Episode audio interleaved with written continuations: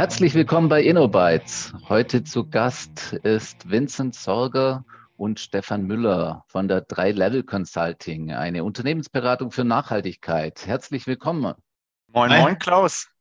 Hi. Was natürlich überraschend ist, wir haben ein Consulting-Unternehmen bei uns im Podcast. Wir sind ja ein Technik-Podcast. Erzählt einfach mal grob, was ihr macht und warum ihr es tut und wie ihr es tut.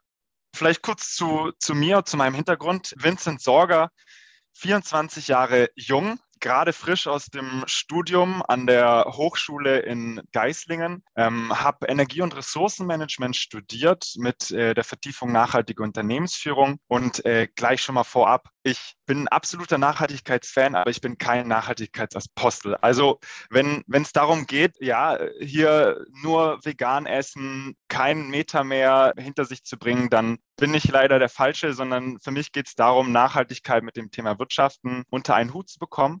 Und so und so ähnlich habe ich den Stefan kennengelernt und gemeinsam sind wir jetzt hier in Ulm und äh, wollen kleine und mittlere Unternehmen zum Thema Nachhaltigkeit fit machen. Ich schließe mich da einfach noch kurz an. Stefan Müller, 31 Jahre. Ich bringe die Erfahrung mit sozusagen. Ich habe davor auch schon ein bisschen in der Bank arbeiten dürfen, zehn Jahre lang und dann aber mich fürs Nachhaltigkeitsstudium entschieden. Und was man vielleicht noch zu unserem Background sagen kann, wir haben letztendlich 2018 schon neben dem Studium damit gestartet, Unternehmen in Projekten zu mehr Nachhaltigkeit zu begleiten in unterschiedlichen Branchen. Das ist ja der Vorteil. Nachhaltigkeit ist jetzt nicht in einer Branche gerade Trend, sondern weltweit. Und genau das machen wir jetzt auch noch weiter, nur eben gegründet in der GmbH jetzt vor kurzem, deswegen Startup. Und unser, unser Ziel ist es einfach, Nachhaltigkeit in der Wirtschaft, aber auch in der Öffentlichkeit, in den Kommunen zu fördern. Und so wie klassische Unternehmensberatung Strategie und Effizienz und Profitabilität beraten, so beraten wir Nachhaltigkeit. Ihr habt, wenn ihr Unternehmen beratet, sicherlich ein, ein ganzes Tooling-Set an der Hand, um äh, denn das Unternehmen zu unterstützen, Assessments zu machen, Gap-Analysen zu machen. Was ihr mir erzählt habt, ist, dass ihr eine eigene Software auch habt, die ihr einsetzt, Könnt ihr ein bisschen darüber erzählen, was macht die Software? Warum habt ihr die Software? Und gibt es nichts von der Stange, was man alternativ nutzen konnte? Und warum habt ihr euch für die Software Eigenentwicklung entschieden und nicht von der Stange genommen? Vielen Dank für die Frage. Es ist erstmal, Software ist ein großes Wort für uns. Ich habe im, im Rahmen meiner Abschlussarbeit an der Hochschule habe ich ein Instrument entwickelt und auch ein Stück weit programmiert, weswegen Software vielleicht berechtigt ist. Ähm, dabei handelt es sich jetzt gerade noch einfach um ein tabellarisches Tool, das als Scoring bzw. Benchmark-Modell für Unternehmen in Deutschland dient. Man kann unterschiedliche Leistungsindikatoren, sprich Kennzahlen, wie jetzt zum Beispiel, wie viel Energieverbrauch habe ich, wie viel Müllaufkommen habe ich, Wasserverbräuche, aber auch äh, wie hoch ist meine Frauenquote, welches Budget stelle ich für Weiterbildung zur Verfügung, welches Budget spende ich an, an Gemeinwohlzwecke im Jahr. Das können die Unternehmen da drin erfassen und können dann mit einer Datenbank, die im Hintergrund steckt, sich mit Unternehmen aus ihrer Branche benchmarken sozusagen und kriegen pro Leistungsindikator, pro Kennzahl, die Sie eingeben. Das sind bis zu 20 Stück. Also einmal die komplette Nachhaltigkeitspalette, ökologische, ökonomische und soziale Kennzahlen abgeklappert. Kriegen Sie ein Ampelergebnis. Grün, gelb, rot. Bin ich gut, bin ich schlecht im Vergleich zum Benchmark und im Vergleich zum Mittelwert aus allen Unternehmen, die in der Datenbank stecken. Dazu gibt es schon Tools. Für jemand, der sich ein bisschen in dem Bereich auskennt, der denkt jetzt an ESG-Ratings ähm, und ähnliches. Der große Unterschied dazu ist, dass das meistens Blackboxes sind. Das heißt, der Teilnehmer oder derjenige, der gescored wird, kriegt sein Ergebnis nicht mitgeteilt oder zumindest nicht in einem Detailgrad, dass er sich auch im Ergebnis verbessern kann. Bei uns ist der Unterschied eben, dass der, der User eins zu eins sieht, ich bin bei CO2-Verbrauch acht Prozent schlechter als der Mittelwert in meiner Branche und kann dann eben Entscheidungen treffen, welche Kennzahl möchte ich angreifen, wo bin ich vielleicht rot und habe deswegen einen größeren Hebel. Und damit möchten wir einfach Nachhaltigkeit fördern. Wir möchten damit kein Geld verdienen, wir möchten damit nicht die Bonität oder Kreditwürdigkeit von Unternehmen äh, herausstellen, sondern wir möchten einfach nur den Unternehmen ein Tool an die Hand geben, damit sie selbst sehen können, wo bin ich heute gut, wo bin ich vielleicht noch nicht so gut, habe Aufholbedarf und kann besser werden. Das Tool ist wirklich speziell darauf ausgelegt, dass kleine und mittlere Unternehmen in das Thema Nachhaltigkeit auch einsteigen können. Häufig ist es ja so, dass diese kleinen und mittelständischen Unternehmen nicht die Kapazitäten besitzen, sowohl personell wie auch finanziell, sich mit dem Megatrend Nachhaltigkeit auseinanderzusetzen. Und damit wird aber unseres Erachtens ein ganz wichtiger Punkt, eine ganz wichtige Entwicklung, eine Wachstumschance, aber auch eine Differenzierungschance liegen gelassen. Wir sagen da immer sehr gerne, wenn wir im Gespräch sind mit dem Kunden, Nachhaltigkeit ist wie Teenager-Sex. Alle sagen, sie machen es. In Wirklichkeit sind es aber nur wenige, die es tatsächlich machen. Und diejenigen, die es dann tatsächlich machen, die machen es häufig auch noch falsch. Sprich, vor dem Hintergrund, dass diese ordnungspolitischen Maßnahmen mit Blick auf Umweltschutz, Lieferketten, Energie und Ressourcen, alles, was der Stefan jetzt auch schon angedeutet hat, was dieses Scoring-Tool, äh, das Benchmarking-Tool abdecken möchte, dass die heute schon bereits von der Gesellschaft und vom Staat gefordert und gefördert werden, dass die in Zukunft auch viel stärker noch durchgesetzt werden. Und da möchten wir genau unserer Verantwortung bewusst werden und regionalen Unternehmen ein Tool an die Hand geben, um die Zukunft nachhaltiger zu gestalten. Eine konzeptionelle Frage. Und zwar fokussiert sich ja euer Tool in dem Sinne dann auf einen Vergleich mit anderen Unternehmen kann es auch sein, dass der Vergleichswert, der durch die Unternehmen, die in eurer Datenbank gelistet sind, grundsätzlich schlecht ist. Und dann ist quasi die Einordnung eigentlich auch hinkend, weil selbst wenn ich dann dort im grünen Bereich bin, also einer der besten dieser Unternehmen bin, bin ich trotzdem schlecht, weil der Gesamtwert ein schlechter ist. Kann das vorkommen? Theoretisch ja, praktisch auch. Sei mal so, was, was noch häufiger vorkommt, ist, dass zu einem bestimmten Leistungsindikator echt wenige Vergleichswerte vorliegen. Die Leistungsindikatoren, die wir definiert haben, die richten sich nach internationalen Standards, aber nur um da mal eine Hausnummer zu nennen, internationale Standards, die es in dem Bereich gibt, die fordern zwischen 80 bis 120 Leistungsindikatoren zum Thema Nachhaltigkeit. Wir haben das auf 20 runtergebrochen. Und trotzdem zeigt die Analyse, dass ich mit knapp 50 Unternehmen, die aktuell im Tool drin sind, zu manchen Kennzahlen nur ein bis zwei Leistungsindikatoren habe in der Datenbank, weil die Unternehmen die einfach nicht, nicht erfassen oder nicht preisgeben. Ja, darüber kann man sich ja streiten, was der Hintergrund ist. Das ist einerseits ein Problem. Das andere, was du ansprichst, ist, klar kann es jetzt sein, dass man zum Beispiel beim CO2-Verbrauch oder bei den Treibhausgasemissionen, die im Tool bemessen werden, mit irgendwie 60 Tonnen im Jahr Benchmark ist. Und dann ist man ja noch nicht bei Null. Das heißt, man hat ja noch nicht das Maximum erreicht. Aber da ist halt eben unser Ansatz so, Nachhaltigkeit hat nie ein Ende. Wenn man das ganz streng nimmt, dann ist auch Treibhausgasemission null nicht das Ende und der nachhaltige Zustand, sondern es geht immer nachhaltiger, so, so wie Sicherheit kein Ende hat. Ich kann zwar mit dem Helm Fahrrad fahren, dann bin ich sicherer unterwegs, aber ich habe immer noch nicht den Maximalzustand an Sicherheit erreicht. Und so ist es auch mit Nachhaltigkeit. Und deswegen ist unser Ziel nicht, den Unternehmen den Maximalzustand zu zeigen, sondern ihnen zu zeigen, wo bin ich gerade hinterher. Und wir leben in, in einem starken Wettbewerb. Das heißt, wenn sie hinterher sind, haben sie in der Regel wirklich Aufholbedarf. Die anderen Unternehmen, die das besser machen, machen dann schon was Richtiges.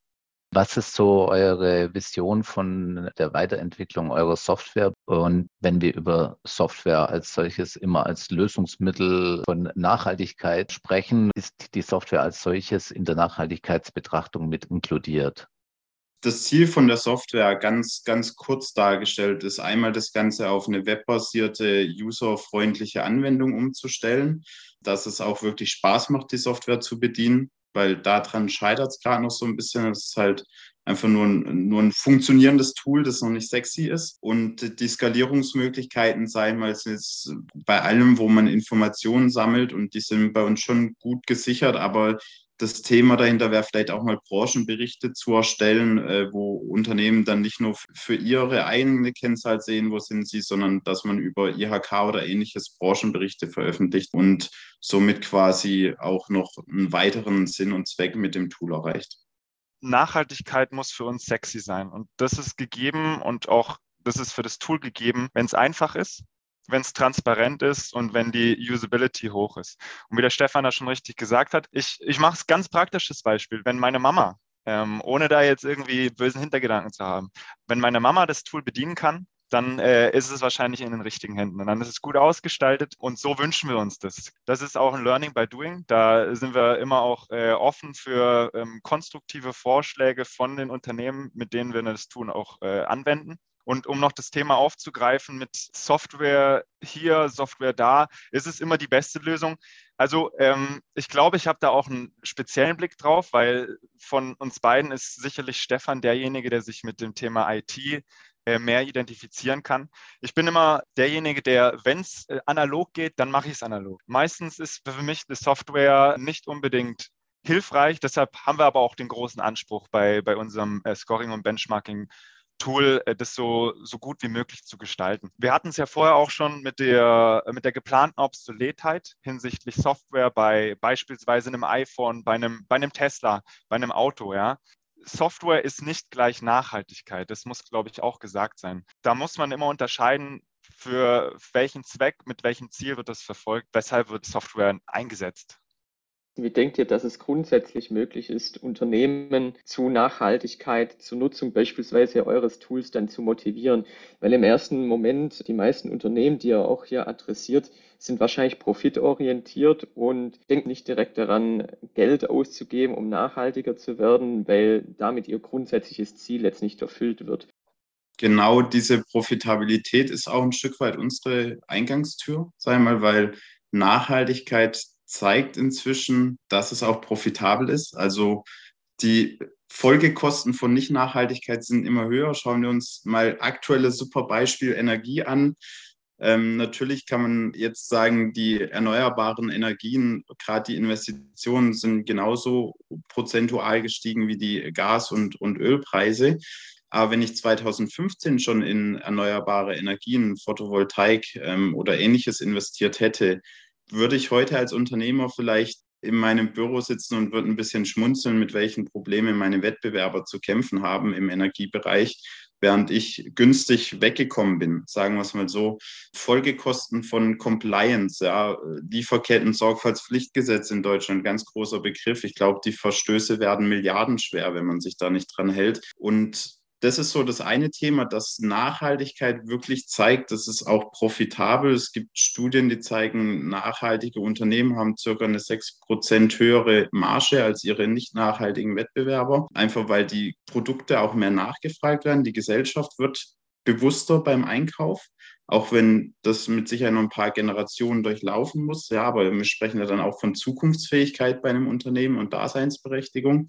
Und ein anderes Thema, das ich nur anschneiden möchte, ist, wir nehmen natürlich an vielen Nachhaltigkeitsveranstaltungen teil. Und was wir auch feststellen können, dass die in den letzten Jahren immer mehr besucht werden. Gerade von Mittelständlern wächst dieses Thema auch, man kann nicht mehr die Augen davor verschließen. Also wenn wir bei der Gemeinwohlökonomie in einem Vortrag sitzen, sitzen da Unternehmer auch und sagen, ja, wir können das Unternehmen, das, das Vorhaben ja nicht ignorieren. Wir müssen uns nur fragen, wie machen wir es, wie lohnt es sich für uns und so weiter, aber wir können es nicht weiter ignorieren. Und das hilft uns natürlich auch. Nachhaltigkeit kann effektiv Kosten einsparen, wie auch das Personalmanagement im Bewerbungsgespräch sitzt und gefragt wird, du, hey, was, was macht ihr eigentlich in Bezug auf Nachhaltigkeit? Also ich glaube auch Nachhaltigkeit mit Blick auf äh, Mitarbeiterbindung, aber auch mit Blick auf Arbeitgeberattraktivität ist inzwischen ein Muss. Heute habe ich in der Zeitung gelesen, dass die äh, republikanischen US-Staaten die Beziehung zu ihrem Pensionsfonds BlackRock abbrechen, aus dem Grund heraus, weil die Vermögensverwalter zu umweltverträglich agieren. Ist das ein Trend oder ist das nur ein Trend in Amerika, weil das die politische Situation so ist? Gibt es so global gesehen viele Unternehmen, die auf den Trend Nachhaltigkeit aufsteigen oder ist es eher ein Thema von Deutschland, ein nationales Thema?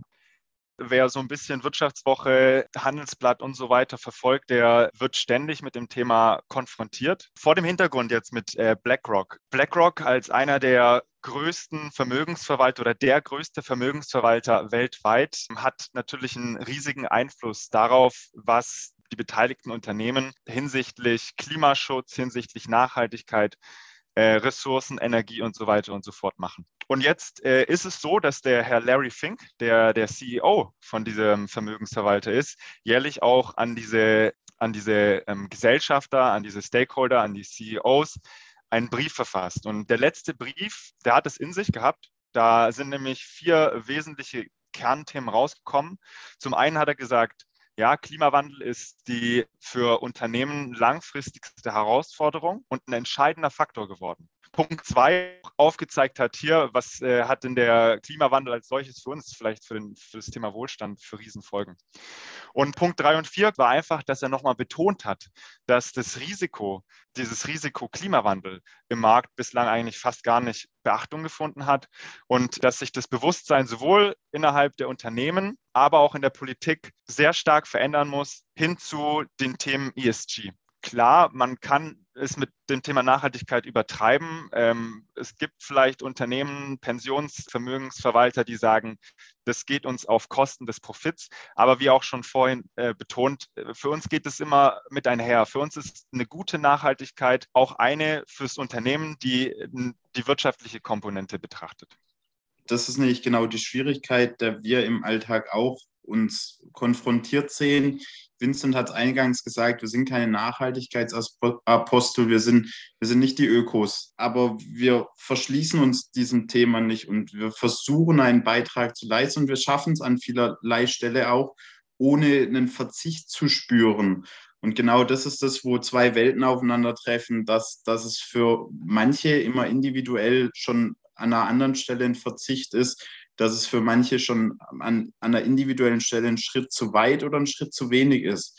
Und äh, ich glaube, das Einzige, wo man sich einig werden muss oder aus unserer Sicht einig werden sollte, und wir gehen da mit offenen Armen durch die Welt. Wir suchen keine Debatte, keine Konfrontation, sondern wir sagen eben, lasst uns doch den individuellen Weg finden, wie es für euch passt nachhaltiger zu werden. Und manche machen mehr, manche machen weniger. Es muss sich auch gut anfühlen, sonst macht es keinen Spaß. Vielen Dank, Vincent, Stefan, für die Einblicke in euer Doing, in eure Vision mit eurem Benchmarking-Tool. Ich hoffe, ihr gewinnt da ganz viele Nutzer, denn ihr habt einen sehr schön balancierten und progressiven Ansatz, wie viele Unternehmen ihre Nachhaltigkeit verbessern können.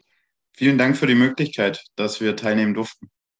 Danke, Alex. Danke, Klaus. Hat uns sehr gefreut und an alle Unternehmen, die nachhaltiger werden wollen, kommt gerne auf uns zu. Wir stehen euch äh, mit offenen Türen und mit offenen Armen zur Seite. Danke euch. Bis bald.